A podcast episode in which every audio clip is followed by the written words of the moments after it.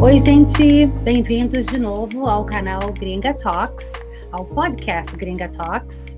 Hoje eu vou conversar com a super linda Rose Correia.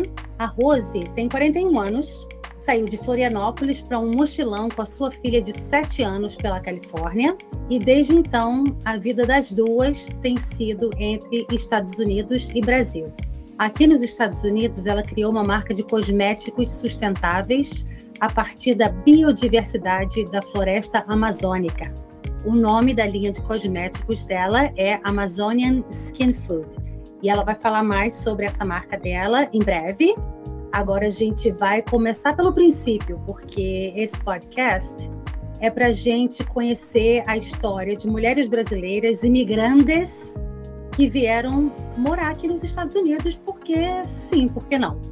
Então, eu fico curiosa para saber como é que essa jornada aconteceu, como é que essas decisões foram tomadas, as aventuras e tudo que envolve essa migração.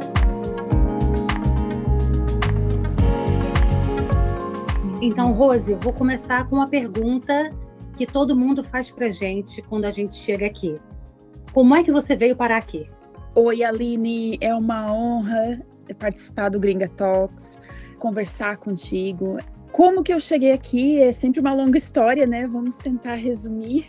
Eu saí de Florianópolis, é, eu era mãe solteira, né? Eu, eu, eu, vinha sendo mãe solo por sete anos e junto com a minha filha é, eu já tinha feito algumas viagens para a Europa, pra, mas para períodos curtos com ela. Eu já, já tinha decidido começar a mostrar o mundo para ela.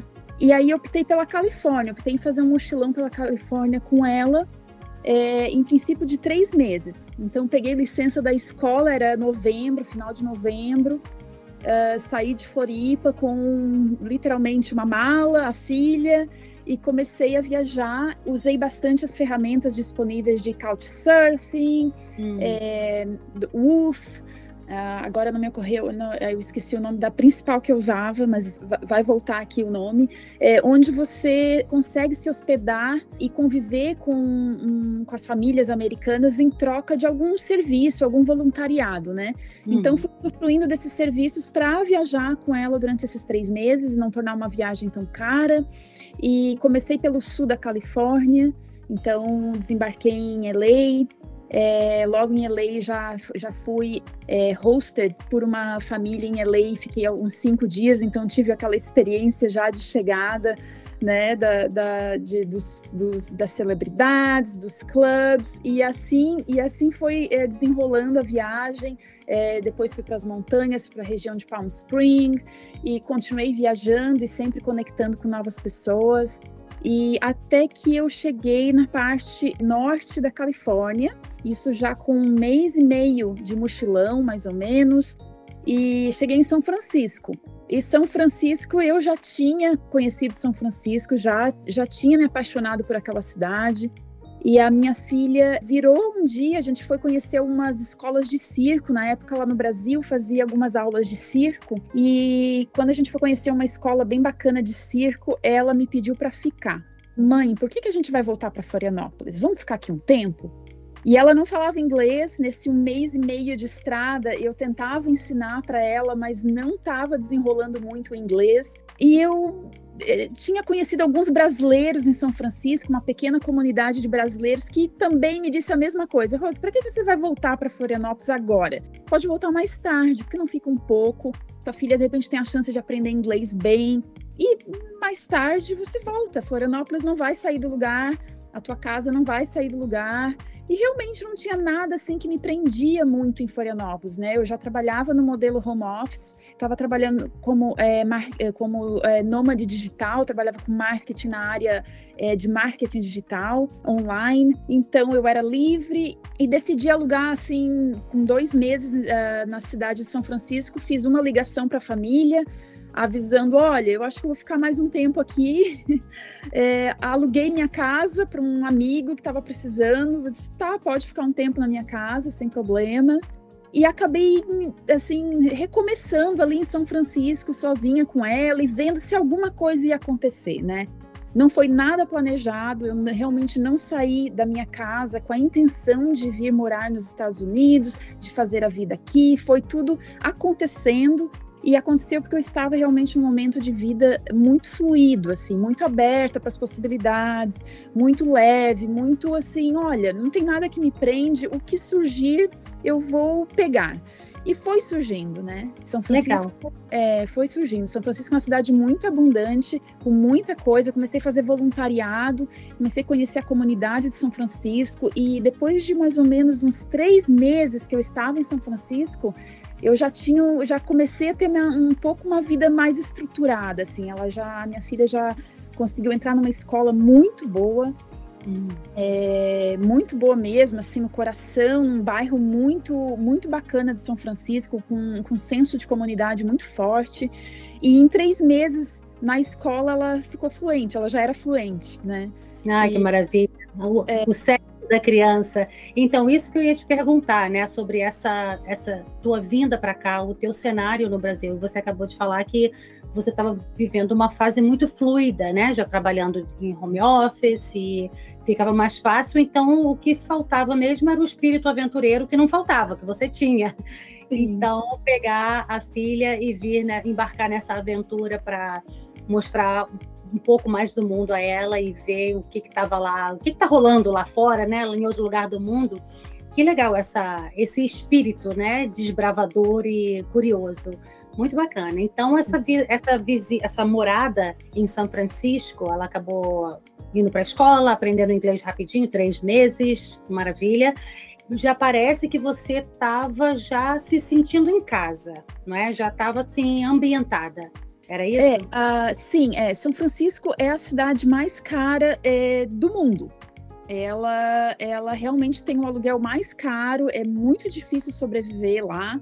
E, e foi bem difícil. Com três meses, não que eu estava estruturada, mas eu já, já comecei a entender a dinâmica da cidade e já comecei a me inserir assim rapidamente né, em alguns grupos e, e comecei assim foi bem difícil. No começo é, foi muito muito difícil meu dinheiro era contado hum. e quando eu estava mais ou menos há três meses nos Estados Unidos ou seja um mês em São Francisco um dos meus principais clientes que eu atendia que ficava em Londres, é, cancelou o contrato comigo.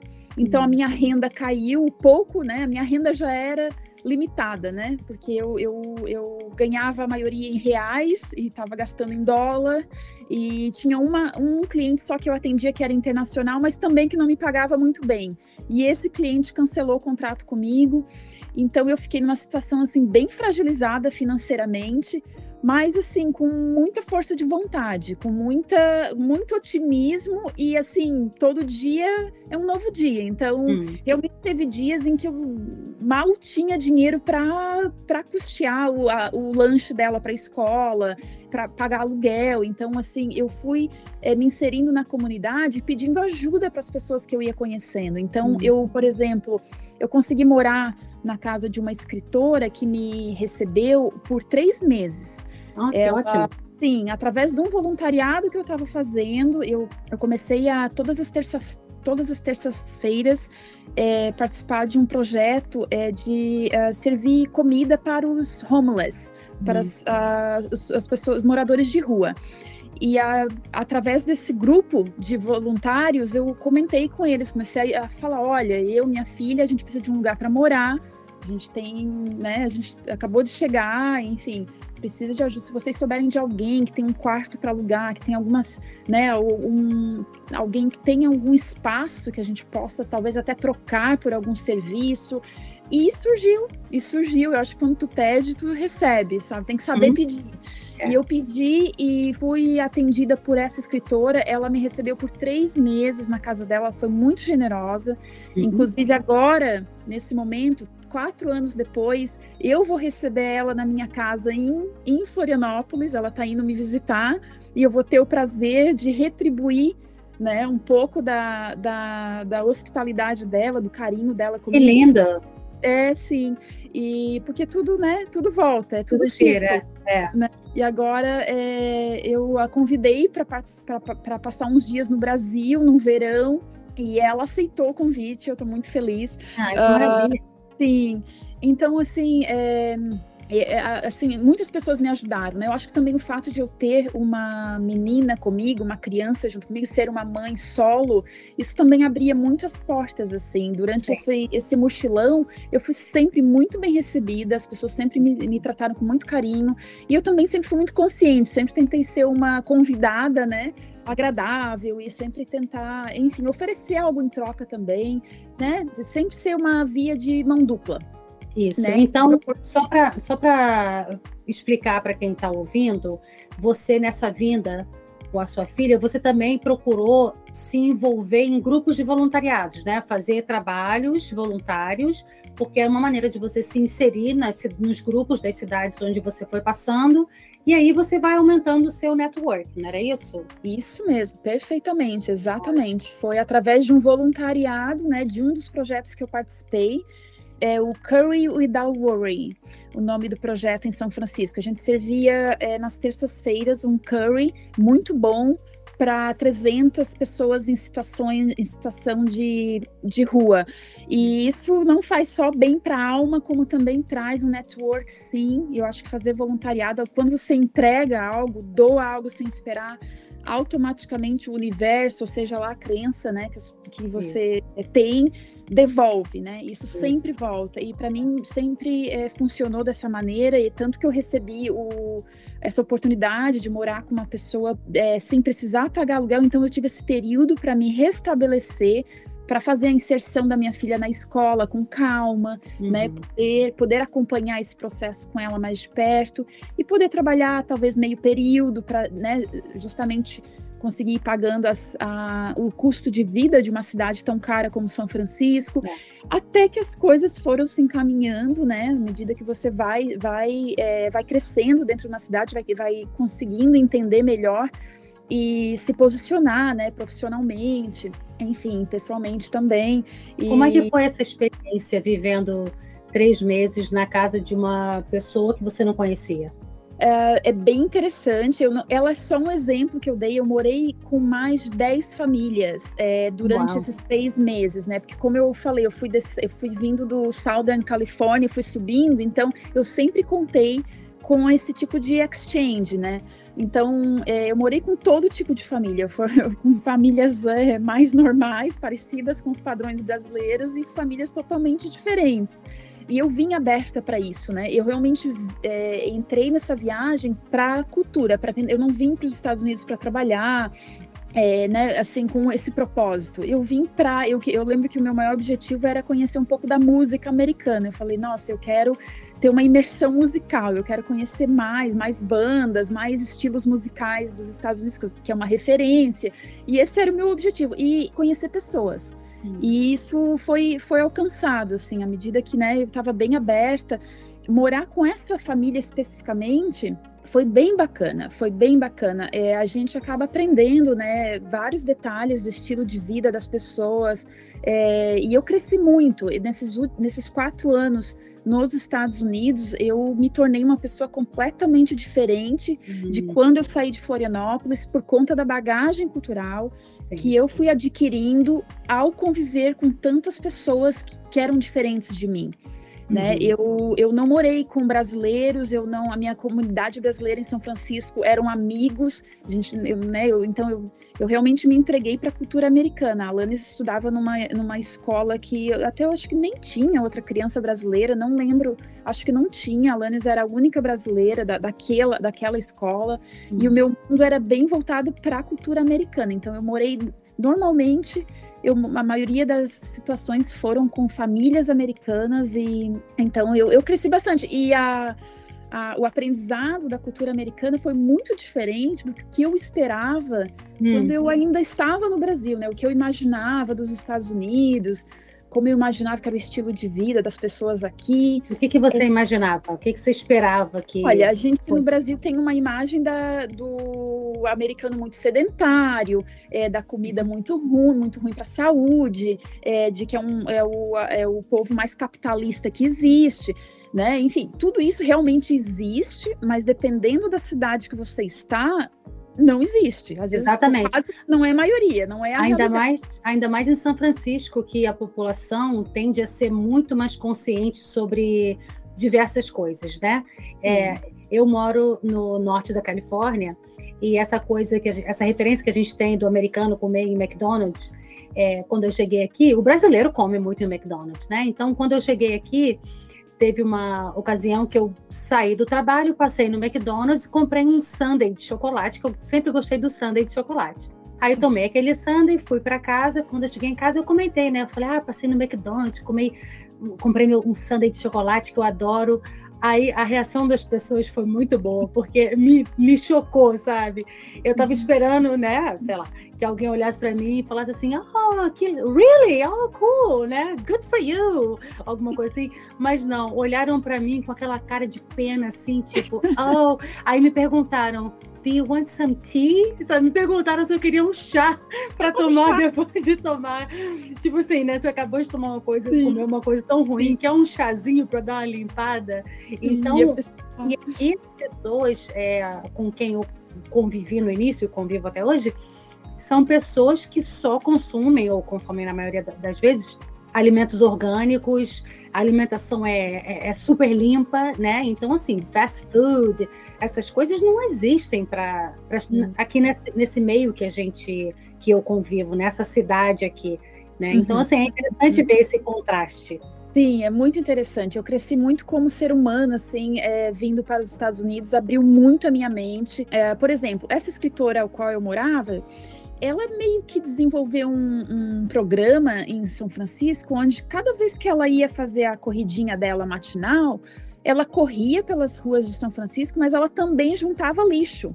Então, ela hum. sempre carregava uma sacolinha de, de plástico com ela e à medida que ela ia fazendo a caminhada ou a corrida dela, diária, ela voltava para casa com uma sacola cheia de lixo. Uhum. Então, isso é só um exemplo, a questão de voluntariado, a questão de doação, né? Como o americano. É, a questão de saúde, São Francisco, sim, é, Grass Valley também, onde eu tô, as pessoas são muito conscientes com relação à saúde, à alimentação. Muito, muito incrível. Aprendi muita coisa é, em São Francisco, a parte de fermentação de alimentos que no Brasil uma coisa que a gente não conhece uhum. é o uhum. quanto é bom é, comer alimentos fermentados. Aprendi pessoas fazendo isso, as, as, técnicas e como fazer. Tantas, tantas, foram muitas coisas assim que, que a minha mente, né, que eu consegui realmente ver outra realidade assim muito diferente do que é e, um, mostrado pelos filmes e pela grande mídia, né?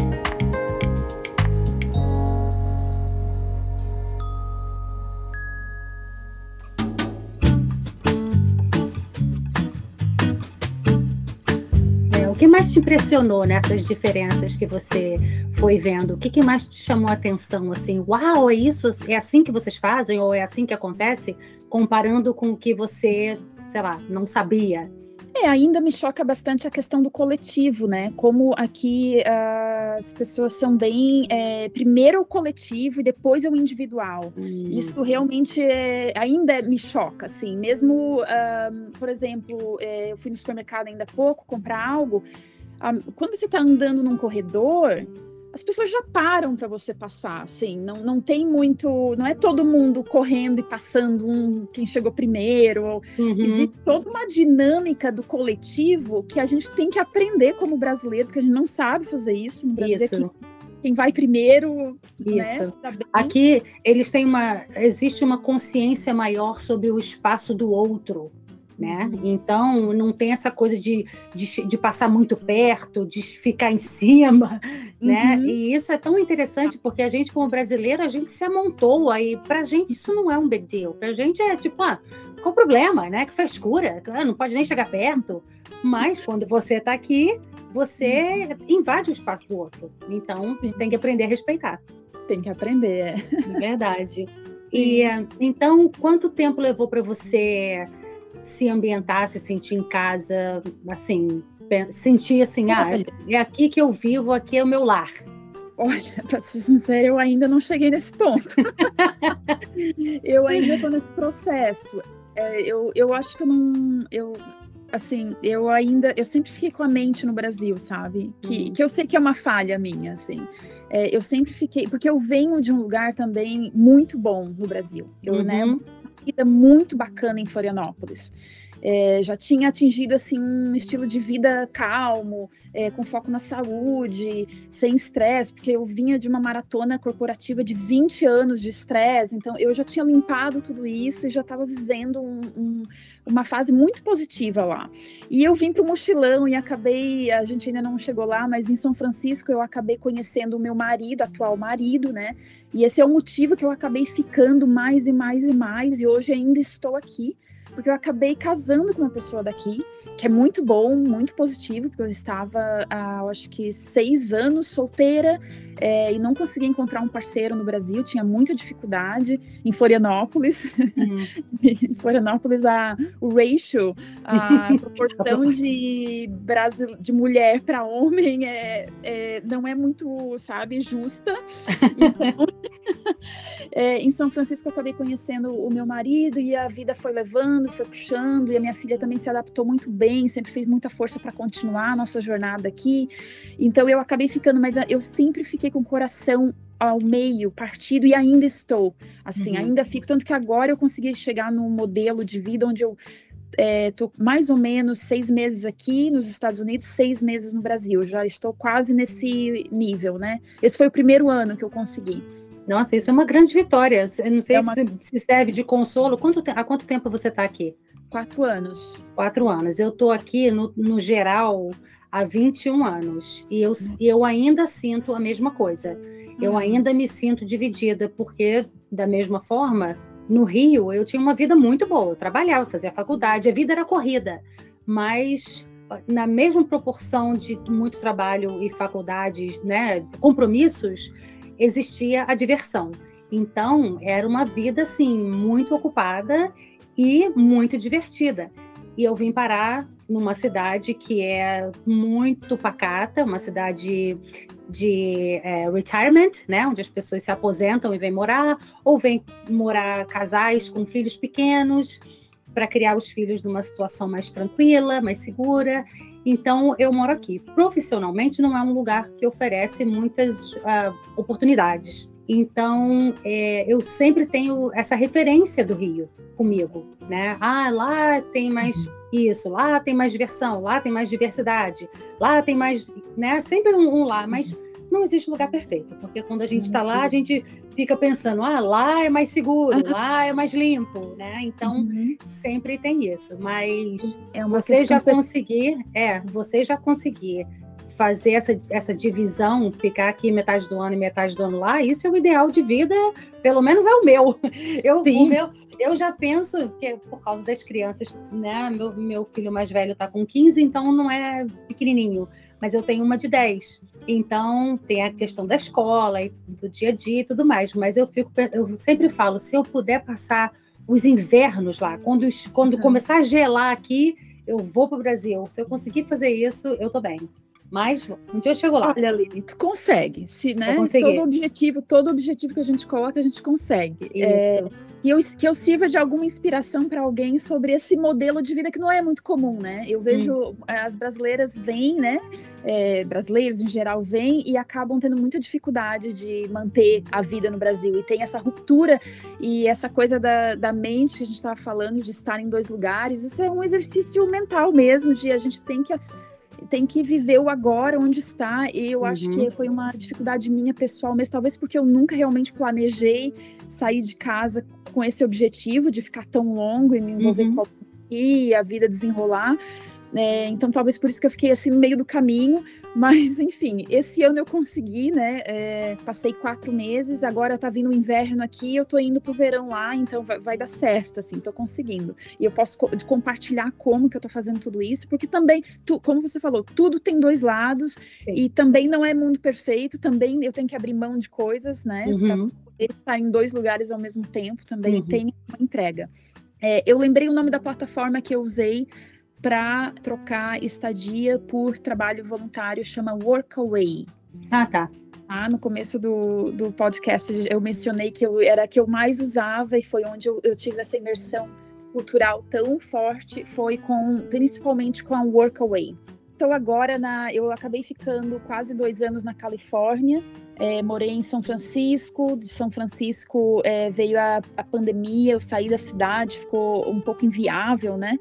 Uhum. estar numa grande cidade naquele momento, eu acredito que é a maioria das pessoas que, que pôde, saiu, uhum. e eu comecei a viajar, pela, continuei viajando pela Califórnia com minha filha e com o meu namorado na época, né? É, morando em, fa em, fazendas, pequenas fazendas que, enfim, tinham projetos relacionados à sustentabilidade, a eco-living, é, off-grid, para aprender. É, até foi numa, numa dessas fazendas que eu acabei te conhecendo, é, Aline. Eu tava, é, fiquei três meses, né, numa, num jardim, no Jardim das Deusas, é, em Grass Valley, uh, aprendendo com uma, uma, mulher muito empoderada, maravilhosa, com um grupo de mulheres de Grass Valley uh, muito avançadas, assim, na, na, nas suas forças, e, enfim, é, a maioria plantava. Né, os seus alimentos, tinham jardins, é, tinha uma troca muito grande. E qual é o nome dessa, desse grupo? É Garden, um, uh, Garden Goddess, Goddesses. É Garden Goddesses uh, Society. Uhum. Garden Goddess Society. Que foi quando eu te conheci, Aline. Então, assim, uhum. assim, dali eu fui para uma outra, para uma outra commune, uma comunidade lá perto de Yosemite. Ah, uhum. Uh, também fiquei três meses lá. É, a gente vivia em comunidade em mais ou menos umas 12, 15 pessoas, pessoas algumas de fora dos Estados Unidos, mas por conta da pandemia acessaram as viagens, então ficou mais americano, assim. Hum. É, também pude aprender muito, muito, muito. É, nossa, infinito, assim, as, as trocas, né? E, e assim continuei. Uh, até que chegou o momento de é, arrumar a questão da documentação, então o meu namoro, meu atual namorado é, aceitou se casar comigo para resolver essa questão, né? Ele não, não queria casar. Uhum. né? Eu também não fazia muita questão de casar, é, não precisava, né, desse, desse título, mas por conta dos papéis, a gente veio aqui para East Coast, então eu saí da West Coast, vim para East Coast. Porque é, ele é daí? Porque ele é nascido aqui, a família uhum. estava aqui e a gente achou interessante é, aplicar para o green card daqui, né? Porque, enfim, a gente estava numa vida nômade e, uhum. na Califórnia e aí era bom ter um lugar fixo né, uhum. para o pro processo.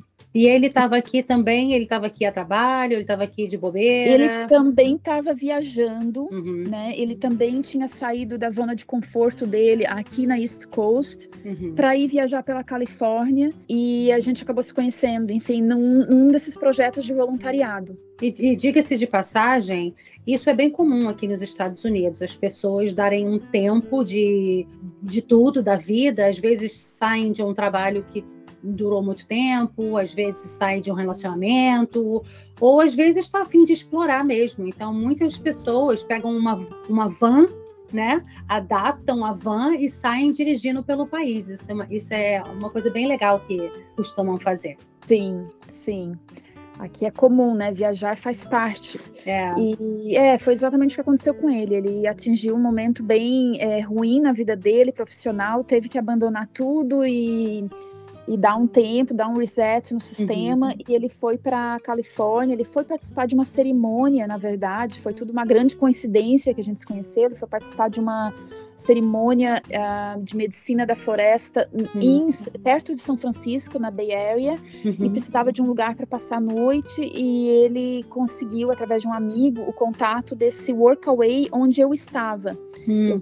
Eu estava voluntariando numa cozinha, um ônibus que foi transformado numa cozinha. É, o ônibus era, ele era, ele usava óleo vegetal ao invés de, de gasolina ou diesel. Uhum. Biodiesel. E, é, e a proposta era ir passando nas fazendas e toda sobra de alimento, tudo que é, era descartado, tinha defeito, processar esses alimentos, é, fermentar. Fazer conserva, né? Conserva, exatamente. É, e distribuir isso para as pessoas que precisavam e também para quem gostaria. Olha que e, ideia fantástica. Por que, que isso não é mais praticado no mundo inteiro, né? Ainda mais no uhum. Brasil, que produz tanto. Então, tanta comida vai para o lixo porque não está bonita para vender se tivesse esse programa um educacional para de reaproveitamento. Eu sei que existem lugares que fazem, mas está longe de ser o ideal, né? Sim, mas o Brasil é, é, exemplo, assim, nessa, nessa questão. O Brasil é bem avançado até, na verdade, assim, projetos hum. sociais, esse tipo de coisa, né? Pelo menos na região sul, da onde eu sou, é bem avançado. Ah, então é, eles já fazem esse tipo de trabalho com... É, no, no, no hum. em Florianópolis tem, tem mais é, redes de apoio, né? Então, hum. tem, tem o pessoal que trabalha com composta, compostagem, tem projetos dos carroceiros, né? Que coletam os recicláveis. Tem, hum. tem bastante, assim, é, tem as cozinhas cozinhas comunitárias. É, mas é, aqui, claro que como é mais, é mais rico, é um país mais rico, tem mais, né? Tem os food pantries, então toda cidade aqui tem um lugar que você pode ganhar comida de graça, né? Uhum. Uh, tem é, comida disponível. É, talvez não a melhor qualidade, mas, mas tem. Uhum. É, então, esse, mas esse projeto específico, sim, é muito bacana, né? É porque trabalha bem com essa questão do reaproveitamento do, do, das sobras, né? Às vezes o que é descartado.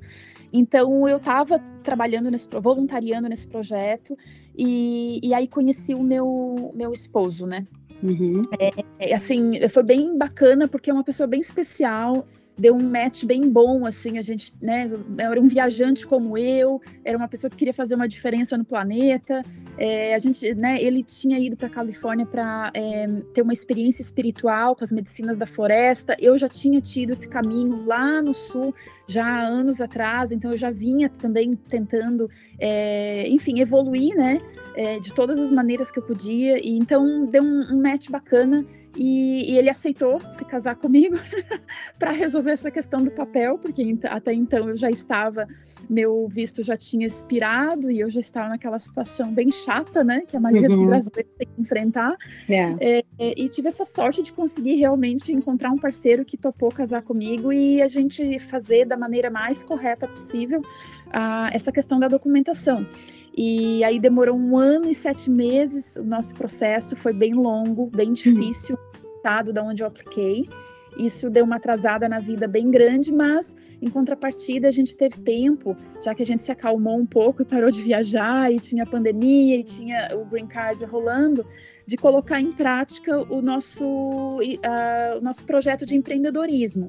Uhum. A gente gostaria de começar a trabalhar com algo que fosse ter um impacto positivo no planeta e parar de trabalhar só para os outros e só, enfim, é, é, empregos e trabalhos, tantos que eu já tive, que, que nunca me satisfaziam a alma de verdade, né? Uhum. E a gente conseguiu, daí, durante esse período, é, fundar a minha empresa, a nossa empresa, e é uma marca de cosméticos naturais que está indo muito bem, a gente está bem feliz, a, a, proposta é muito boa, tem um potencial muito grande, os americanos adoram produtos que tenham é, características do Brasil, que tenham ainda mais da, da floresta amazônica, que é da onde eu eu foco, né? Eu, eu criei a linha toda pensando na biodiversidade da floresta, então hum. os americanos dão muito valor para isso. É, o americano em si já adora o Brasil, né? Eles uhum. adoram brasileiros, eles sempre têm é, experiências positivas. Toda vez que eu falo que eu sou brasileira, as pessoas sempre abrem um sorriso uhum. e sempre compartilham uma história do quão bacana é um outro brasileiro que eles conhecem ou que uhum. trabalham com eles. Ou então, assim, a gente já tem essa porta de entrada muito muito bacana aqui nos Estados Unidos. E, e aí, quando oferece um produto que leva é, a marca do Brasil, é, é, é, muito bom, é muito.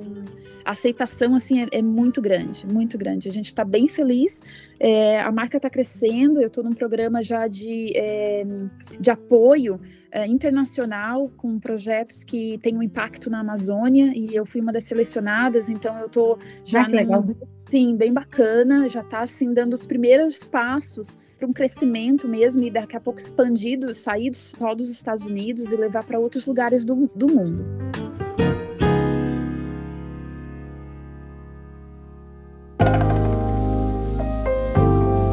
Então, nessa, nessa jornada até você casar, lançar, é, começar a empreender junto com seu namorado, seu, seu namorado recém-marido, quais foram suas primeiras dificuldades, assim, os primeiros obstáculos que você vi, que você se deparou e ficou naquela tipo, ai caramba, e agora? Olha, é, para quem empreende, os obstáculos são diários, uhum. inúmeros, infinitos e eu acho que nunca acabarão. é, é, por sorte, eu tenho como sócio um americano que faz aquele contraponto na minha mentalidade brasileira, né, de negócios. A questão das taxas, eu acho que é a principal baque que a gente leva como brasileiro, assim, porque a primeira coisa que se faz aqui é coletar ta as taxas, os impostos para tudo, né? Hum. Então, é, eu acho que esse é o, o principal desafio, é manter isso. É, você começa um negócio, mas você já começa negativo, porque você já tem que ter um contador, já tem que ter um sistema de de bookkeeping, bookkeeping é, uhum. é, em operação que custa, que também é um outro serviço que custa. Então, tu já começa no negativo só para manter as taxas em dia, né, uhum. do teu uhum. negócio. Então, esse eu acho que é o principal é, desafio. Eu, eu, eu, tenho desafios todos os dias, é, muitos desafios culturais, né? A forma que as negociações acontecem são bem diferentes. Apesar que, comparando o ambiente de negócios dos Estados Unidos com o brasileiro, é bem mais fácil fazer negócio nos Estados Unidos que no Brasil. Hum, então, a gente, já vem, a gente já vem com um carimbo de resiliência aí que uhum. prepara para qualquer coisa. O brasileiro pode qualquer coisa. O que, que tem de diferença nessa negociação? Ah, aqui é mais preto no branco, né? As negociações, hum. assim, é, você está lidando com um serviço, está contratando um serviço, é, não tem muito nuances. Você uhum. paga você recebe e a pessoa vai cumprir com aquilo dentro do prazo que ela falou. Uhum. E é uhum. isso. Né? Se você pedir um pouquinho a mais, já não vai dar certo. Que às vezes, é. né, a gente, como brasileiro, às vezes quer assim, ai, paguei por um, mas será que não dá para dar mais é. isso aqui? Já é. não funciona, né? Então, o que, o que aqui para eles é como se fosse um insulto, né? Porque é um você não está valorizando o trabalho que a pessoa está fazendo. É tipo, Ué, como assim? Você me pagou para trabalhar uma hora, por que você quer que eu trabalhe uma hora e quinze? Você está me insultando, Sim. né? Sim. É verdade. Sim. É, então tem um lado positivo assim de, de ter uma entrega mais eficiente comparada com o Brasil, né? Eu, eu ainda eu faço muitos negócios no Brasil por conta da marca e eu tenho mais dificuldades lá do que aqui, com prazo de entrega, com, com preço, com com a demora das coisas, assim, o, o fazer negócio no Brasil é tudo muito demorado. Hum. É, demora um mês para uma empresa te passar uma cotação de um negócio e você tem que implorar dez vezes para a pessoa te mandar uma cotação. Uau. Aqui, se a pessoa falou que vai te mandar uma cotação, ela vai te mandar. E a, é. Então é mais dinâmico, é mais seguro fazer negócio aqui, né? A lista é inúmera, né? De não, não é à toa que é a maior potência é, econômica do mundo, porque é tudo feito para dar certo, né? Isso. Muito raro assim você ter algum problema enfim, tem a parte de consumidor, que é, é eu como trabalho com produto para consumidor, então nisso é um pouco mais delicado, que as leis aqui defendem muito o consumidor, então tem que ter seguro, tem que ter todo um, um respaldo, né? Eu tenho uhum. que ter políticas de, de refund, de, de devolver o dinheiro da pessoa. É, eu como trabalho com cosméticos, com, cosméticos, tenho que ter muito cuidado com relação à alergia, né? Uhum. Alguém pode dar, dar um problema, yeah. É. a pessoa me processa, né? Yeah. É. Aqui é assim funciona. É. Então, esse aí é um, um, ponto um pouco mais delicado. Então, é... o, prim o, primeiro grande obstáculo que você encontrou foi na, na sua área é, de empreendedora, não foi na área pessoal, tentando, sei lá, uhum. viver o dia a dia, se adaptar, essas coisas assim. É, os dois, né? No lado pessoal, é, foi muito difícil essa questão do green card. Foi um processo muito difícil uh, que me exauriu bastante mexe na relação, né? Às vezes as pessoas têm a ideia de que, ai, ah, vou casar com uma americana e minha vida tá resolvida. Não tá, é um processo muito é, demorado. É custoso, complicado para os americanos. A pessoa que está casando com você é muito estranho, eles não entendem, eles não sabem. Então, assim, ah, eu preciso, é, você precisa levantar a vida da pessoa inteira, uhum. a parte de documentação. Yeah. Então, é, isso é bem desgastante, né? Caro e desgastante. Então, tem que estar com uma relação já mais amadurecida, né, para fazer uhum. esse tipo de coisa, né? Yeah. É. é, então essa parte do green card foi muito difícil para mim. Eu estava com muita saudade da família, tinha covid rolando, é, né? Então pessoas adoecendo na minha família, tinha toda uma tensão. Eu não tinha saído de casa para morar aqui e já estava há dois anos e pouco. Então é, o green card foi um grande desafio, muito difícil. E na questão de negócios ainda é difícil, né? É, eu estou num segmento que é muito competitivo, uhum. uh, o capital é limitado, né? A gente nunca tem o dinheiro suficiente para fazer um negócio do jeito que a gente quer, então tem que ir crescendo aos poucos. Uhum. Uh, então tem, tem muitas dificuldades. A vida não é tão né, tão flor, só flores assim como a gente pensa quando tá lá no Brasil, na pior, ou né, uhum bem, pensando, poxa, se eu estivesse nos Estados Unidos ia estar tá fazendo muito dinheiro, ia estar tá bem. Não sei, eu, eu, eu nunca fui muito para uma linha de trabalhar aqui para fazer dinheiro, então ah, eu, eu acho a vida no Brasil até de alguma maneira mais fácil, assim, sabe? Mais uhum. alegre. é. é tem os prós e contras, né? Na vida, a vida no Brasil, para muitos, pode ser difícil, mas você está perto da família, dos amigos, você está na, na sua casa.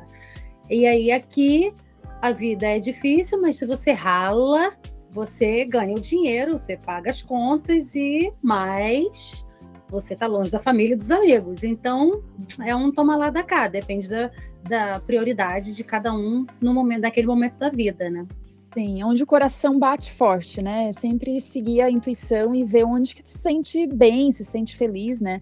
Eu é. tenho muitos, muitos amigos brasileiros aqui nos Estados Unidos que são que fizeram vida e são muito felizes e não trocariam por nada. Uhum. É verdade. E é legal também quando a gente encontra esse grupo de amigos, essa nova família de brasileiros que a gente encontra aqui, porque você conhece. Brasileiro tem em todo lugar, né? Mas aí você vai encontrando as pessoas, você vai criando afinidades e vai convivendo, e eles se tornam sua família. Então, Thanksgiving, que está já chegando, você passa com essas pessoas, é, são essas pessoas que a gente visita no dia a dia, que vai tomar um cafezinho, que vai comer um pão de queijo, que bota Sim. samba para dançar junto, e só a gente que se entende, né? Sim, então... ai, eu sinto uma falta da minha comunidade brasileira, porque onde eu estou agora eu não tenho. Na hum. cidade que eu hum. moro é como o Grass Valley, é uma cidade pequena e só tem eu e uma outra brasileira. Nós somos amigas, mas ela é muito ocupada, então raramente a gente consegue marcar alguma coisa. E já em São Francisco, eu tinha os, eu tinha, né, os amigos lá do início, que foram os que me incentivaram. É, hoje eles estão mais pro lado de San Diego hum. e eu sinto muita saudade. Foi muito bom ter uma família brasileira aqui. Faz é. muita falta, muita falta. Faz falta mesmo. E você, é, considerando essa tua jornada, qual foi a tua grande vitória até o momento? Um, a grande vitória é, é, além da minha marca, né? Eu me sinto muito orgulhosa de ter, de estar criando uma marca que já já já está mostrando uma pequena expressão aqui nos Estados Unidos. E é realmente um orgulho, assim, para em tão pouco tempo é, eu consegui, né, me tornar uma empresária aqui. Então eu acho isso nossa, uma baita conquista. É, em quanto minha... tempo? Tem 10, 11 meses que eu lancei oficialmente a linha de produtos. Hum. Né? E desses 11 meses de vendas é, e de colocar a marca no mercado, eu já saí em várias é, revistas, jornais, um, né, que o meu nome já vem sendo citado como. Ah, isso é maravilhoso, Rose. Maravilhoso. E, e veículos nacionais, né, daqui fazer parte desse programa também que eu estou inserida agora, é, com apoio do governo da Inglaterra, é, que está por trás né, desse programa. Tudo isso, assim, já, já em tão pouco tempo. Que programa? É, Startup Global Hub. Ah. É um, eu, é, foram 140 empresas inscritas e aí a primeira seleção é, houveram 33 empresas que passaram e dessas 33, eles selecionaram 14 para participar de um programa Sinergia, que é onde eu estou agora. Eu estou dentro dessas 14 empresas que estão ganhando assessoria, assessoria em todas as áreas, assim. Então, Ai, que legal! Sim, bem bacana, bem bacana. E então a marca, né, é, ter o meu próprio negócio aqui nos Estados Unidos e um negócio que é atrelado ao Brasil, que vai gerar um, um impacto lá lá para os povos indígenas, os povos tradicionais da floresta. Nossa, me enche de orgulho. E, e, a segunda grande conquista é a minha filha, né, que agora está com 12 anos. e ela desenvolveu muito bem aqui nos Estados Unidos. Assim, esses é, quase quatro anos que ela é, ficou aqui, um, ela agora está aprendendo a terceira língua dela, ela está aprendendo francês. Hum. Uh, eu faço homeschooling, né? Desde a pandemia, e ela vem sendo educada no formato de homeschooling e o desenvolvimento dela tem sido fenomenal. Ela, ela inclusive participou de um mini filme aqui, aqui na East Coast, numa universidade. Ela foi a atriz principal de um, fi um filme de 11 minutos, um filme de terror. E, e, ela, assim, eu acho que o desenvolvimento dela foi muito melhor estando aqui do que se eu tivesse ficado na minha casa em Florianópolis, porque eu tenho Sim. base de comparação, né? As amiguinhas uhum. que ficaram, os, o, o, grupo, né? Então eu vejo assim a diferença de consciência mesmo global uhum. é, e ter uma, uma noção das diferentes realidades que a gente tem no mundo, uh, de ser flexível, de ser aberta, de ser fluida. Então tudo isso ela aprendeu estando na estrada comigo. E eu acho que isso é o maior ganho, assim, a gente tem memórias que, nossa, eu sou muito, muito grata que eu, que eu joguei ela para o mundo comigo e a gente se, se aventurou tanto, porque são memórias, assim, impagáveis, impagáveis. É. A gente tem memórias, várias coisas que a gente fez, assim, que não dá para acreditar, nem eu acredito que a gente fez tanta coisa juntas, eu e ela, né?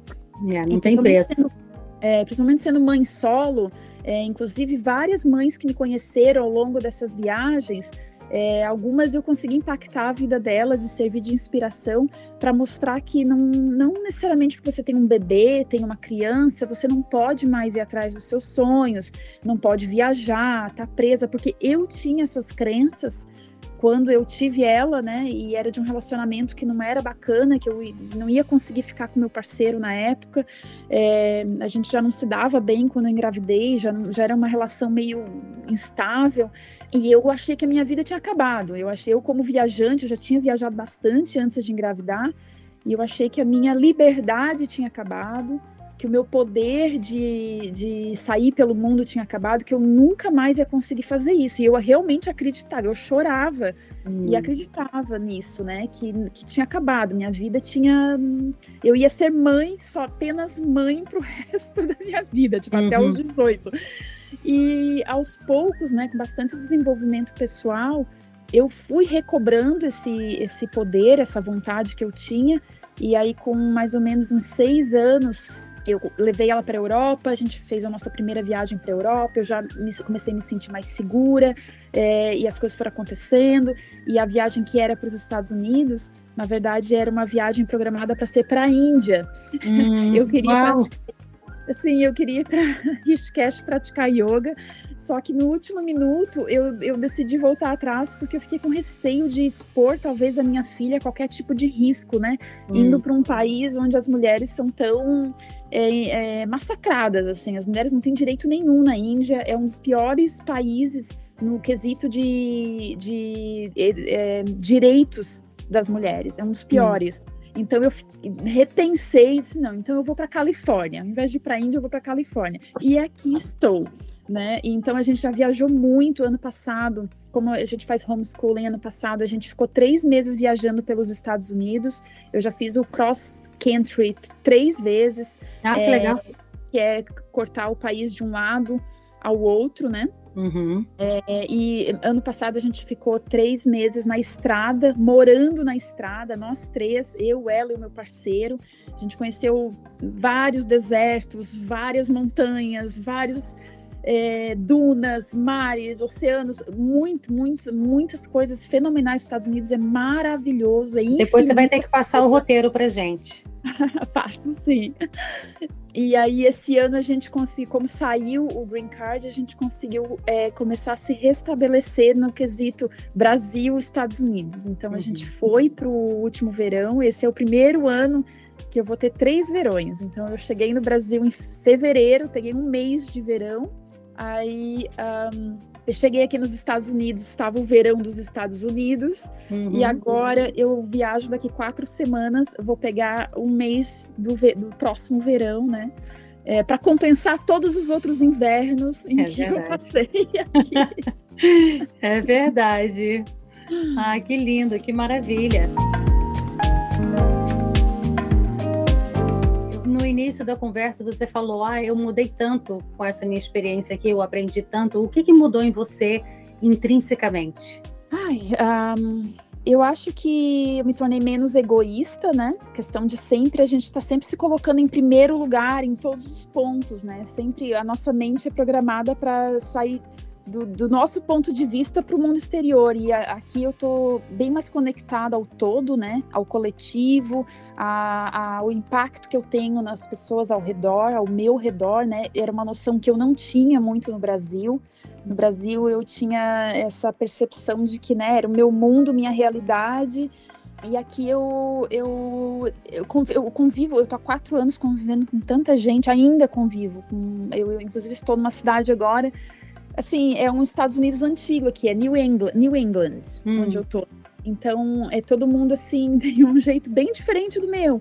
E eu, né, assim, já aprendi a me adaptar e, e conviver bem pelo ponto de vista do outro, né? Não do meu. Você diria, você diria que aí as pessoas são mais conservadoras? Então, são bem conservadoras. Uhum. E no começo eu relutava, né? Relutava, achava que as minhas verdades, ou enfim, as minhas é, né, um, opiniões realmente era o principal, era né, o que realmente estava valendo. E eu fui flexibilizando e entendendo que Uh, cada um cada um está vivendo na sua própria verdade, né? E vivendo Mas, assim, de acordo com a própria experiência, né? Lógico, você é uma pessoa viajada, com a mente aberta, você vê o mundo de uma forma. As pessoas que muitas vezes nem saíram de onde elas moram, elas vão ver o mundo, o mundo delas é ali onde elas estão. E isso é acontece, obviamente, acontece em todo lugar. Mas aqui, como também é uma cidade pequena, eu vejo muito isso. Tem tem pessoas que nunca foram a São Francisco, que é aqui do lado. Então, o meu filho, que às vezes faz um comentário desses qualquer, que ele volta da, da escola, ele fala, ah, né, meu amigo fulano nunca foi a São Francisco. Eu penso, oi? Aqui do lado, nunca foi a São Francisco? Então, mas é porque a gente tem esse, esse comichão, essa vontade de estar na rua, batendo perna, viajando, fazendo mala o tempo todo. A gente é rato de aeroporto.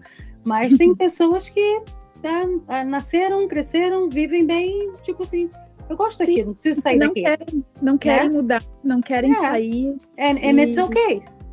É, it's kind okay. of. It's, it's okay, desde que não sejam preconceituosos, é, racistas, né? Que a gente uhum. acaba, às vezes, se deparando com essas questões. A mente não expande muito. Então, se você, a pessoa, nasceu, viveu, cresceu no lugar e tal, mas é receptivo, ok, né? Uhum, uhum. É, eu um dos, um dos, principais quesitos que eu é, cresci como pessoa foi a questão da gentileza, né? Hum. É, aqui, é, nessa parte que eu tô, eles são muito gentis, assim. É, uhum. é uma gentileza absurda para tudo e com todos e a todo momento. Eles, é, eles entendem, assim, os animais têm a mesma nível de respeito que um ser humano. Então, eu mudei. Hoje eu me vi, hoje mesmo no estacionamento do supermercado, eu me vi pegando a minha câmera e filmando um cachorro que estava num carro ao lado. Eu não sou de cachorro, né? Eu sou de gato. É. Eu gosto de gato. Mas é, eu vi o cachorro, achei tão engraçado, tão bonito, e eu logo, assim, eu, eu, eu mesma me auto-observei. Eu disse, nossa, quem diria, né? Eu, uhum. eu, eu, eu vi o cachorro e eu senti, assim, o coração pulsando, né? De vontade de tocar, de, nossa, cachorro bonito. E, e são coisas que eu não era assim antes, né? É, então eu é. acho que a gentileza, que é muito avançada, é o nível a, a o maior nível de gentileza que eu já vi é aqui nessa região onde eu estou, né? Uhum. Ah, eles vivem em comunidade assim, nossa, é, é, é, quase uma cidadezinha de seriado, essa cidadezinha uhum. tipo Gilmore Girls, assim, um, uhum cidadezinha que tudo é que perfeito. tudo funciona, tudo perfeito, é, é. Então, isso, isso é um aprendizado, é uma oportunidade única, né? A gente que vem do caos, vem de um, de um país assim tão cheio de tudo, né? De tudo, é. de cultura, de, de tudo, de mistura, de a gente é tão latino, né? quente, e aí vem para um lugar assim onde tudo é na paz, tudo é com gentileza, tudo é com muita calma. É. então, isso que eu tenho aprendido e me transformado assim, mais evidente é deixar de ser é, me, deixar de ser tão egoísta, né? De pensar sempre na gente primeiro. E a questão da gentileza, que eu não era uma pessoa tão gentil assim. Eu era uma pessoa é, de repente, muito...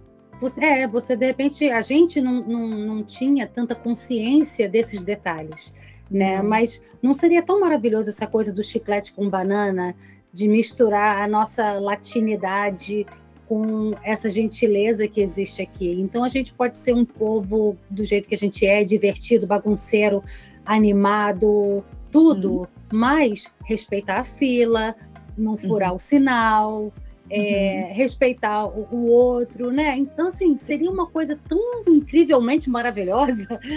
Seria, mas, muito perfeito. É, é, engraçado que quando a gente vai ao, a, ao Brasil, essa coisa de furar fila, né? Eu não sei o que, que passa na cabeça das pessoas que elas se acham no direito de furar fila ou elas se acham tão malandras, vamos dizer assim, que tipo assim, haha, vou furar a fila, vou me dar bem, né? Assim, é uma cara de pau. Além de ser falta de educação, é uma cara de pau tão grande. E eu acho engraçadíssimo porque meu marido, é, para quem está ouvindo, meu marido é americano, mas eu digo que ele é americano do Paraguai, que ele é falsificado porque ele fala português muito bem, é, ele é fluente em português, é vascaíno, não, espalha para ninguém, mas ele é vascaíno.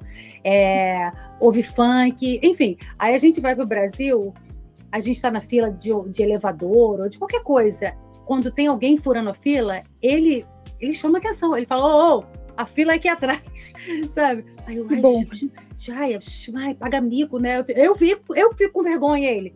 Fica com vergonha porque ele que tá furando, furando a fila, ele que devia ter vergonha, sabe? Aí as pessoas brasileiras não gostam de ser chamada atenção, né? Se você chama a atenção do brasileiro, ah, você tá furando a fila, ah, você tá jogando lixo no chão, as pessoas se eles querem uma briga, porque tipo assim, quem é Sim. é você para me dizer o que eu tô fazendo? É tipo, eu, eu sou a pessoa vendo você fazer uma coisa errada. Vamos combinar que não se fura fila, não se joga lixo no chão, né? Não se destrói a, a natureza, não suja a praia.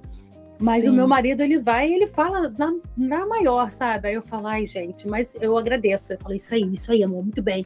Muito bem, que bom que você falou alguma coisa. Porque eu fico assim, eu, eu não quero arrumar briga, né? Até hoje não teve briga, mas Vamos ver. É que no Brasil a gente não é ensinado. Eu acho que é um pouco a questão de ignorância mesmo. Os uhum. exemplos que você deu do lixo na praia, do, do furafila, esse sim a gente é ensinado e realmente é a questão da malandragem. Mas o, a, o resto, a questão da gentileza no, no, comum, no senso comum, no conviver comum, a gente não é muito ensinado. Uhum. Eu realmente tive que vir até aqui para aprender e entender o que, que isso significa, né? Uhum. É, a questão, por exemplo, ah, abre a porta do elevador. Você não tem, uh, no Brasil, não tem muita ideia, só quero sair do elevador, se tiver alguém, quem saiu primeiro, saiu. Não tem muito a, a, ideia do ver o todo, ver qual é a situação, né? Se tem uma pessoa idosa, se, se primeiro sai, as pessoas que estão esperando para entrar esperam do lado, não espera na frente. Uhum. Então, são coisas que foi educado. Eu acho é. que nesse sentido é, é realmente ignorância. É verdade. E diz a etiqueta que no sentido do elevador, você deve esperar primeiro as pessoas saírem. Não, é, não faz mais sentido. Você esvazia para depois encher. Então, no Brasil, é aquela coisa: a porta do elevador abre, as pessoas já começam a entrar antes dos Sim. outros saírem, e fica aquela confusão de tipo, gente, o elevador não está indo para lugar nenhum, calma, deixa o povo sair e a gente entra. Sim. Não é? é. E outra é. coisa da questão da gentileza, que o que me chamou a atenção aqui foi a questão do, do conversar, do esperar a sua vez. Por mais que, obviamente, em muitas conversas, né, um, atropela um pouco o outro, interrompe o outro, mas é comum, é uma prática deles aqui, ouvir. Ouve, responde. Ouve, interage, entendeu? É um, é um bate-bola, não é aquela coisa que nem em reunião de família, na minha família eu tenho do lado do meu pai, eu tenho 43 primos. Meu pai, meu pai tem 11 irmãos, bom, muitos já faleceram, Nossa. mas eles eram 12 irmãos, nós somos 48 netos e já tinham mais de 70 bisnetos, a última vez que eu contei. Mas em reunião da, de família, Nossa. era todo mundo em volta da mesa, comendo, bebendo e falando ao mesmo tempo. Aí o meu tio virava e falava assim: peraí, gente, vamos organizar, fala cinco de cada vez. Então, assim, é, a gente tem esse hábito de falar todo uhum. mundo misturado. Aqui não, você vê uma conversa, um grupinho conversando, você vê que tem uma cadência, tem um ritmo, né? Por mais que uhum. eventualmente um interrompa o outro, mas uh, estão praticando o ouvir muito mais. É, muito mais. Uhum. Não tem também muita bateção de boca, assim, né? De questão de opinião. A pessoa vai, se você é de uma opinião contrária, ela vai sorrir. Ela uhum. vai sorrir, não vai continuar muito a conversa, né? É. No Brasil vai, vai terminar prova provavelmente numa briga. é verdade, é verdade. É, Rose, quem é você aqui e quem é você no Brasil? Um, aqui é, eu, eu, eu venho focando mais nos Estados Unidos é, o trabalho, né? É, a minha vida pessoal aqui não é tão forte quanto no Brasil. Então, aqui eu me considero empresária, né? E, e no Brasil eu me considero mais é, a Rose mesmo, né? Na sua essência, porque é o meu habitat natural é, junto da minha tribo, né? Eu ainda me comparo assim, eu penso muito nos animais e penso assim, quando você tira um animal da, da, do seu habitat natural e coloca numa, numa jaula, numa gaiola ou num zoo, né? Eles, vamos supor, né? Um, um casal de girafas, né? Tá num zoo, por exemplo. Que triste, é, a, a, essa, essa, esse deslocamento. E eu, eu, eu, sinto isso na pele, assim, porque eu me vejo muito bem adaptada na cultura americana, mas eu não estou na minha própria tribo né? E no Brasil, é, a gente se sente sempre em casa, é o nosso país de origem, é a nossa casa. Então, eu me considero uma pessoa bem mais livre é, no Brasil, mais alegre também, mais amorosa, assim, né? É, é sinto mais amor ao meu redor. E, hum. e, aqui eu sou mais focada no racional, né? É aqui é o lado masculino que vem, uh, de, de fazer as coisas acontecerem, de ter planos, de ter metas, é, conquistar, é, né, é, conseguir os recursos para fazer os teus sonhos é, virarem. Então, é, é, o lado mais, a Rosa é mais racional aqui, né? Muito interessante, me identifico com muita coisa que você falou. Então, você estava falando nessa parte sua empresária, que está aqui focada nos objetivos. Qual é o seu o seu grande objetivo? Eu sei que você tem a sua marca, que você está crescendo. Qual é o uhum. seu próximo big goal? É, o meu próximo big goal é ano que vem conseguir levar a marca para a Europa e uhum. também é, fechar um contrato com um grande retail daqui uhum. dos Estados Unidos. Então eu tenho aplicado, eu já apliquei para o programa da Sephora e, e vou continuar aplicando para outros programas, né, de, de marcas, pequenas marcas de cosméticos que têm um propósito bem forte, né, que é uma é uma tendência, mas é o futuro, né? É tendência, mas vai ficar que é o consumo consciente, né? A, é, as pessoas é, entenderem que tudo que a gente usa, cada dólar que a gente gasta, na verdade a gente está investindo, né? Em uhum. algo, numa ideia, numa proposta. As grandes corporações estão aí para todo, tá todo mundo cansado do corporativismo, tá todo mundo tentando alternativas, né, para um consumo mais consciente. Então as marcas de beleza e marcas de comida também que estão ah, mais orientadas para para sustentabilidade, para a saúde das pessoas de verdade, genuína. Uhum. É, esse é o futuro, veio para ficar, né? Então, é, o meu objetivo é ano que vem conseguir expandir para uma grande é, rede Uh, né, Whole Foods ou Sephora ou Utah Beauty, é, algum, algum desses players que são muito importantes no meu segmento uhum. e levar para a Europa, porque a Europa vem chamando, né? Esse ano eu já fui para Bruxelas, fui convidada a expor é, os meus produtos numa feira é, internacional lá, e então eu sinto a, a Europa já é muito avançada uhum. é, beleza limpa, no produtos de beleza limpa. Então eu já venho trabalhando com a França, meus produtos já estão sendo vendidos na França, mas é uma longa jornada, não é uhum. fácil.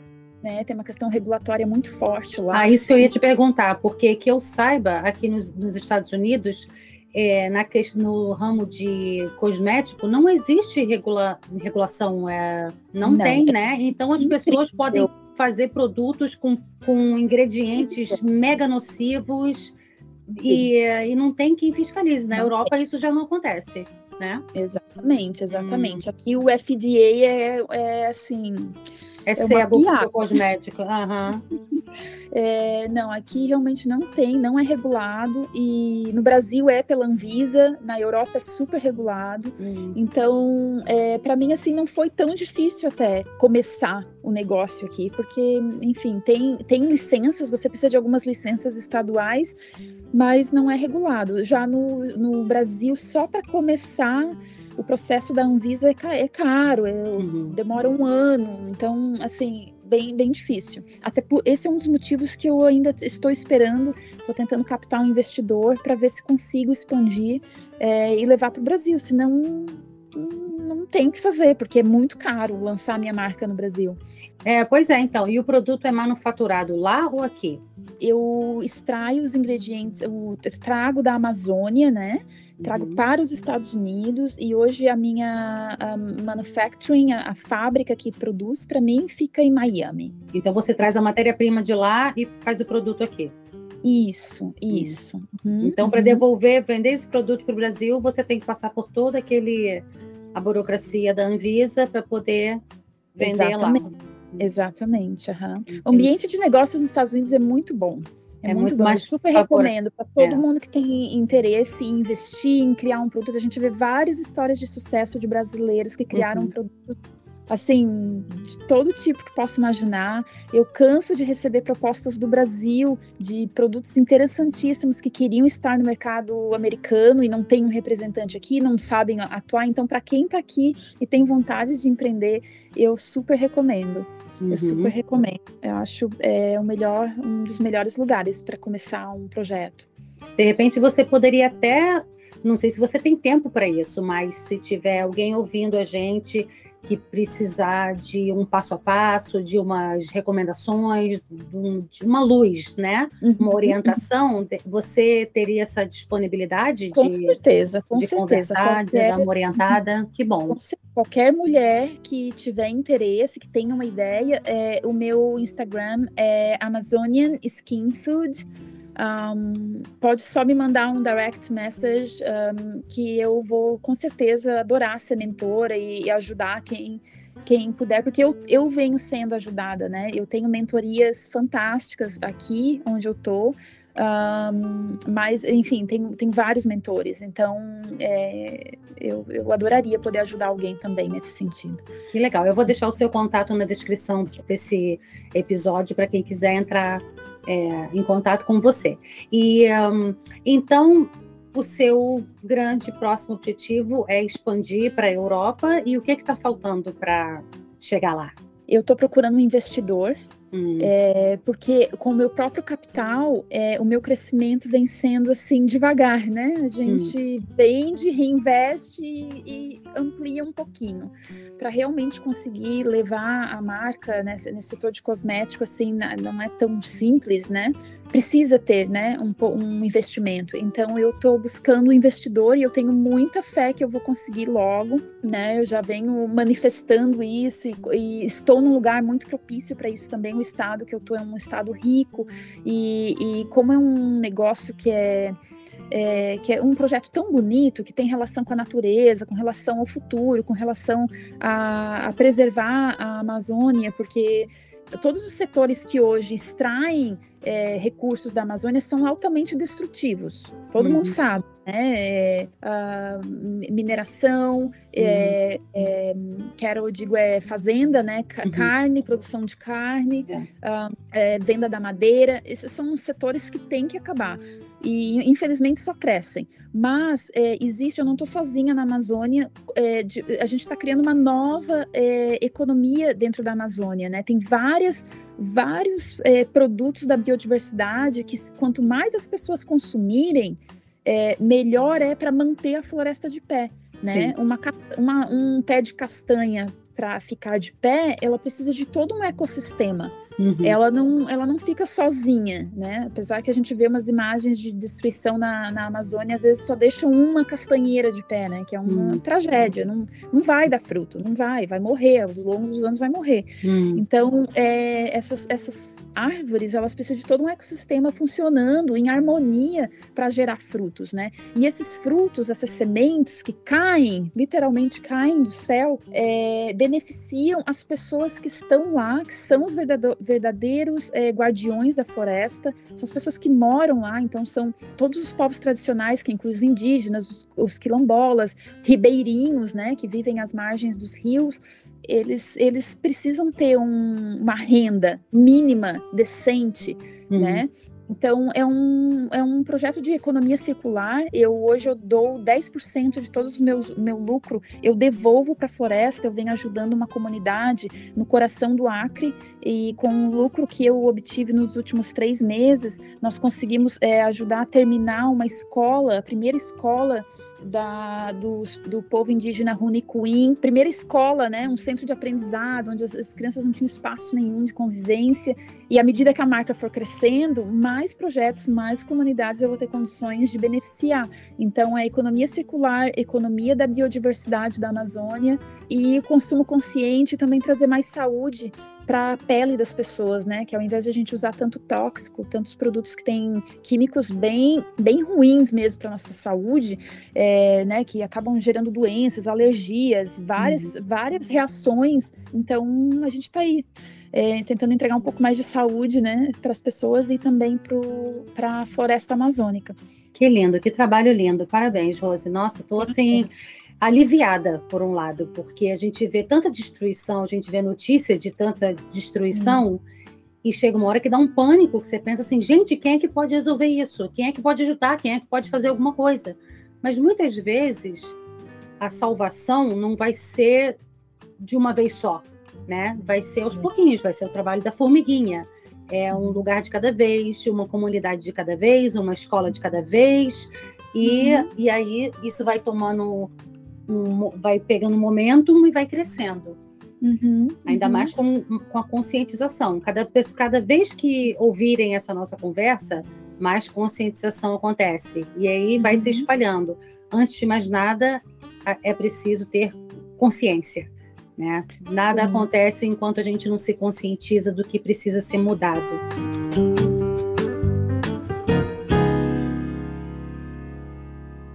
Bom, depois de falar em tanto trabalho, é, eu estou curiosa. Como é que você se reabastece? Como é que você relaxa? Quais são suas práticas de autocuidado? Ai, que delícia!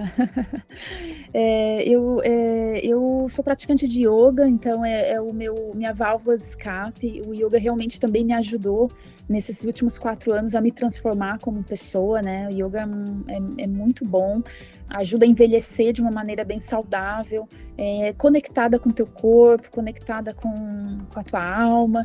Então, o yoga é bem importante para mim. É, eu tenho muitas conexões no Brasil, né, com as medicinas da floresta, então participo em Florianópolis de vários grupos, de várias cerimônias do sagrado feminino, então sou bem conectada. É, inclusive hoje a gente teve o eclipse, né, lunar, uhum. olha que honra, a gente está conversando no dia Verdade. de eclipse lunar, né, que é sempre um período de renovação, de colocar intenção, de né, manifestar o que Isso. você quer. Então, é bem, bem bacana o dia de hoje, bem importante. Uh, então, aqui onde eu tô, como é uma cultura bem forte americana, eu tenho bastante dificuldade de fazer as coisas assim que realmente conversam com a minha alma. Então, eu procuro fazer as caminhadas na, na floresta, hike, né? Então, a gente, uhum. pelo menos uma vez por semana, eu vou para a natureza é, e as práticas de yoga e tento me alimentar bem, né? O que é muito difícil uh, arrumar tempo para se alimentar bem, mas hum. eu tento, é, é uma, algo que realmente preenche bastante o meu senso de bem-estar, é hum. o, do que eu me alimento. Então, eu sempre que eu posso, assim, é, cozinhar, né, fazer meu próprio alimento, é, conseguir às vezes alguns ingredientes brasileiros para dar um gostinho de casa, tudo isso é um autocuidado é. que eu uso assim, né, para não me distanciar da minha essência, porque realmente morando num outro país, imersa numa cultura igual eu, eu não tô num lugar muito diverso, né? Então é bem fácil se desconectar. É. da sua essência, né? Então, é. esses são os caminhos que eu, que eu é escolhi. E é imperceptível essa desconexão, porque a gente vai se adaptando, né, dia a dia, a gente vai se adaptando tão bem, digamos assim, entre aspas, que chega um momento que você acaba esquecendo do que você gostava de fazer para se divertir, pra, tipo, um exemplo disso é o samba para mim. Eu amo samba, eu amo sambar, mas eu passo semanas sem sem uhum. sambar. Então, quando eu me lembro, porque a gente se adapta tão bem à rotina e à vida e tudo mais, que aí tudo vira um, um automático. Então, quando eu me lembro de botar um samba e, e sambo no meio da sala, aquilo me renova de uma forma que é assim, gente, coisa tão simples, né? Quantos anos de terapia eu teria economizado se eu sambasse todo dia? Mas tá valendo. Dançar. Sim, dançar é maravilhoso para é. liberar o corpo, liberar tudo que tá preso. É muito, muito bom. É, uma das melhores. É. é. dançar, que eu saiba, foi a primeira medicina da, da humanidade. Uhum. É, pois então, é. Então a gente tem que estar tá sempre se recordando do que a gente gostava de fazer, do que fazia bem, né? Sorrir, rir dar gargalhada, ouvir uma piada, ouvir, assistir uma comédia, conversar com uma amiga engraçada. Então tem, hum. tem coisinhas que são no, que a gente pode implementar no dia a dia que não deixam de ser autocuidado. A coisa de andar na floresta também. Hoje de manhã estava é, nevando aqui. Então eu acordei já com essa com, com o plano de levantar e fazer uma caminhada para já mover o corpo, já get, né, get the energy going. E um, aí quando eu acordei e vi que estava nevando, chovendo, eu olhei assim, eu falei, eu vou assim mesmo. Me empacotei, saí e tem um parque aqui perto com árvores maravilhosas. Tem uma que eu, que eu digo que é minha irmã. Aí eu fui lá, ela, a árvore estava toda molhada, óbvio. Aí eu fui, abracei ela. Eu falei, nossa, você está tão linda, toda molhada. E beijei a árvore. Quem, quem não uhum. entende pode achar que eu sou louca, mas não, não me importando. Fiz uma bela de uma caminhada na neve, respirando aquele ar gelado que eu não sei, mas dá alguma coisa diferente na gente, sabe? E pronto, uhum. cheguei em casa me sentindo renovada, pronta para o dia. Isso é, é, é, é, vital. A gente está em contato Sim. com a natureza, a gente tem que lembrar que somos todos a mesma coisa. A gente, Sim. todo, nós somos todos natureza. Né? Sim, e tá, tá disponível para todos nós, né? É uhum. só ir na rua hoje é lua cheia, só ir ali na rua agora e olhar para a lua e é. um minuto admirar a lua. É. Já é já é já é restabelecendo a tua própria energia, né? Isso. É, e cheiro da neve, é muito legal que você comentou, muito bom, bem isso. E eu também, é uma outra terapia, assim, é, é passar tempo com a minha filha, né? Ela tá com 12 anos, as coisas estão acontecendo tudo tão rápido, eu uhum. ando toda nostálgica. Ah. Então, assim, ando é, praticando muito a questão do e se hoje fosse meu último dia? É, ou se eu soubesse que daqui só tenho mais um tempo, né? Ó, tem esse determinado período de tempo de vida como eu estaria vivendo? Eu mudaria? Eu estou fazendo realmente o que eu quero? Estou bem? Ou é só mais um dia banal que você hum. não vê a hum. hora de acabar? Só mais um dia? Ah, estou esperando a semana que vem, estou esperando o final de semana chegar. Então, para tentar sair desse piloto automático, é. dessa falta de, né, de consciência, assim, e ela me traz muito isso, a minha própria filha, assim, eu vendo ela crescer e vendo que tudo tão passageiro, né? Ela tá com 12 anos e eu já tô, agora eu comecei a entender no último ano, assim, que é muito impermanente, que questão de poucos anos, eu não, te, eu não tenho a vida toda com ela. Essa fase dela, essa, que ela é muito tá rápido, isso. É muito isso. rápido. Eu já estarei de novo, né, em outras caminhadas e ela na dela, enfim, sendo uma adulta. Então eu tô curtindo o último respiro de infância dela, hum. né, daquela de toda aquela inocência, daquela alegria, aquela energia infinita. Ah. Então eu fico assim com os olhos de admiradora, assim, eu tenho tem me alimentado muito isso. Eu acho bem bem importante importante a gente ficar com as nossas crianças, tentar passar o maior tempo possível com elas enquanto elas são crianças. É verdade. É, e, uh, e te traz de volta para o momento, né? Porque é. você, por mais que a gente esteja com a cabeça em mil lugares, quando o filho está interagindo, eu com a minha pequena de 10 anos, o meu filho de 15 anos, ele, ele é mega ocupado. Assim, é um entra e sai o dia inteiro, é basquete, é escola, é a vida social. Então, às vezes, eu tenho que pedir a ele, falar, meu filho, eu tô com saudade de você, eu, né? a gente nunca mais hang out. Vamos ficar junto, Sim. eu tô com saudade do seu carinho, sabe? Então, assim, uhum. aí a gente se abraça, beija, mas o tempo dele é, é, é, limitado. O da minha de 10 anos, ela tem um pouco mais de tempo, apesar de também ser muito ocupada. Mas quando eu tô com ela, eu tô assim, prestando atenção em tudo que já está acontecendo. O corpo desenvolvendo, as, os assuntos na escola, a dinâmica com as amigas, as preocupações. E é tipo assim, caramba, minha bebezinha, minha, minha toda uhum. protegida, meu amor que eu, que eu protegia nos meus braços, agora é, é tá ficando cada vez mais vulnerável ao mundo lá fora. A maneira uhum. como ela é tratada pelas, né, pelos outros, a maneira como ela é vista, o feedback que recebe das pessoas, o impacto emocional que causa. Então, assim, tem que ter muito, tem que, a gente tem que ouvir com o coração, porque não são, não são só as histórias que elas vêm contando para gente, é tipo, o que, que essa história significa para ela, né? Uhum. Que impacto uhum. que isso está causando. Então, me traz, assim, para a realidade, para eu, tipo, peraí, né? É, é. é. Se, eu, se eu não tiver presente com ela agora e der uma orientação ou um feedback é, bem pensado do meu coração, se eu falar uma coisa qualquer, ah, não, isso passa, sei lá o quê, de repente eu vou estar perdendo uma oportunidade de prepará-la para daqui a pouco, maior. né? Uhum, então é uhum. é tão fundamental isso. Uhum, uhum. e é... só estando no agora, né, que você isso. tem essa chance de observar e não deixar passar esses, esses momentos, né, assim que parecem pequenos, mas é tão importante estar ali, estar presente.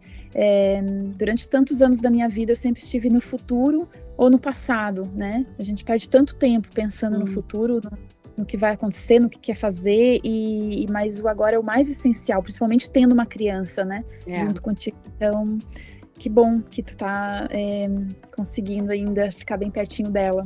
É, e isso dá uma agonia, né? Essa coisa da gente viver muito no passado ou no futuro, e é tipo assim, ai, sei assim, dá, chega da raiva, maneira de dizer. Mas, tipo, é. por que que a gente leva. É porque, obviamente, faz parte do processo de, de amadurecimento. Mas por que, que a gente passa tanto tempo nessa rodinha igual o hamster, né? Correndo e tipo, Sim. a gente está tão preocupada em chegar em algum lugar e a gente está tão pensando tanto em tudo que já aconteceu e uhum. até chegar esse momento da vida que a gente está agora, eu tô com 40 e lá vai, eu sou quase vintage. Eu tenho quase uhum. 50 anos. Então, é, nesse momento da vida que a gente, tipo assim, calma, não precisava daquele aperreio todo. Precisava, naquele momento precisava. Mas quando a gente, nesse momento, a gente olha para trás, tipo assim, não precisava daquilo tudo. Eu podia ter feito com mais calma, podia mas só que a gente não sabia. A gente só sabe que a gente sabe agora porque passou por tudo que passou. Então, enfim, né? É, é a pegadinha da vida. Sim, as forças exteriores são muito fortes, né? Assim, a, a vibração do medo em todo lugar, né? Uhum. É, em todo lugar a gente está sendo bombardeado por, pela negatividade, pelo medo, pelo e se acontecer, e eu preciso fazer isso, eu precisa dar certo. E, e na verdade nada disso tem importância nenhuma, né? Uhum. Nenhuma. É, a gente está é. é, só o dia de hoje que é o que a gente sabe e o que a gente tem, então. É, é, é o momento, o presente, The Power of Now, um livro que mudou a minha vida, ah, do é? Eckhart Tolle. É, uhum. muito bom. Quando tiver oportunidade de ler. É, eu li esse livro quando eu tive meu filho, 15 anos atrás, 16 anos atrás, quase eu lia o livro quando, enquanto eu amamentava. Então tinha coisa e, e quando você está amamentando seu primeiro filho, principalmente, você não tem como não estar presente, né? Aquele momento é que você está toda ali, presente de corpo e alma. Então, ouvindo esse livro, ele reforçava o que eu já estava sentindo, mas calhou de eu ler naquele momento da minha vida. Mas assim, reforçou esse esse conceito de peraí, não, a ansiedade não deixa de visitar, obviamente, mas peraí, não, volta aqui e agora. É, Rose, estamos chegando ao final do nosso bate-papo. Hum. Muito maravilhoso, que eu estou amando. E um, eu só que, gostaria de lembrar a quem está ouvindo a gente que esse podcast é para gente ouvir histórias e, através delas, encontrar apoio, inspiração, força, encontrar aquela mulher arretada que vive dentro da gente e que a gente às vezes bota ela no cantinho para dormir, porque a gente tem que fazer outras coisas na vida. Então, vamos deixar essa mulher arretada vir à tona e a gente consegue chegar onde a gente quiser chegar. Quem precisar de apoio, de força, encorajamento, entre em contato com a gente, manda e-mail, manda sinal de fumaça, grita da janela, a gente se une e se fortalece. Então, agora no finalzinho, eu tenho uma brincadeirinha de complete a frase, tá? Para você. Fala a primeira coisa que vier à sua mente. Então vamos lá. Se eu soubesse que minha vida nos Estados Unidos seria assim, eu teria. Eu não teria mudado nada. Uhum. Ótimo.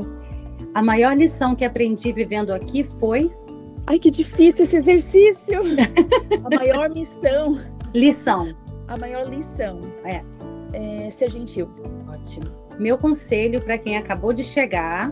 Fique calmo, as coisas vão se ajeitar. Ótimo, perfeito. E agora eu deixo o espaço aberto para você, para você dar suas últimas palavras, recomendar seu livro favorito, dar o seu recado, divulgar sua marca, falar com as nossas lindas mulheres maravilhindas que estão ouvindo a gente. Ah, é um, uma delícia, assim, poder é, explicar um pouquinho da minha história, né? Espero que toque o coração de alguém, que ajude alguém que talvez passou algo parecido com o que eu passei. É, apesar que a minha história, ela é bem florida e tem bastante, né, assim, não foquei tanto nos problemas, mas com certeza tiveram vários percalços aí.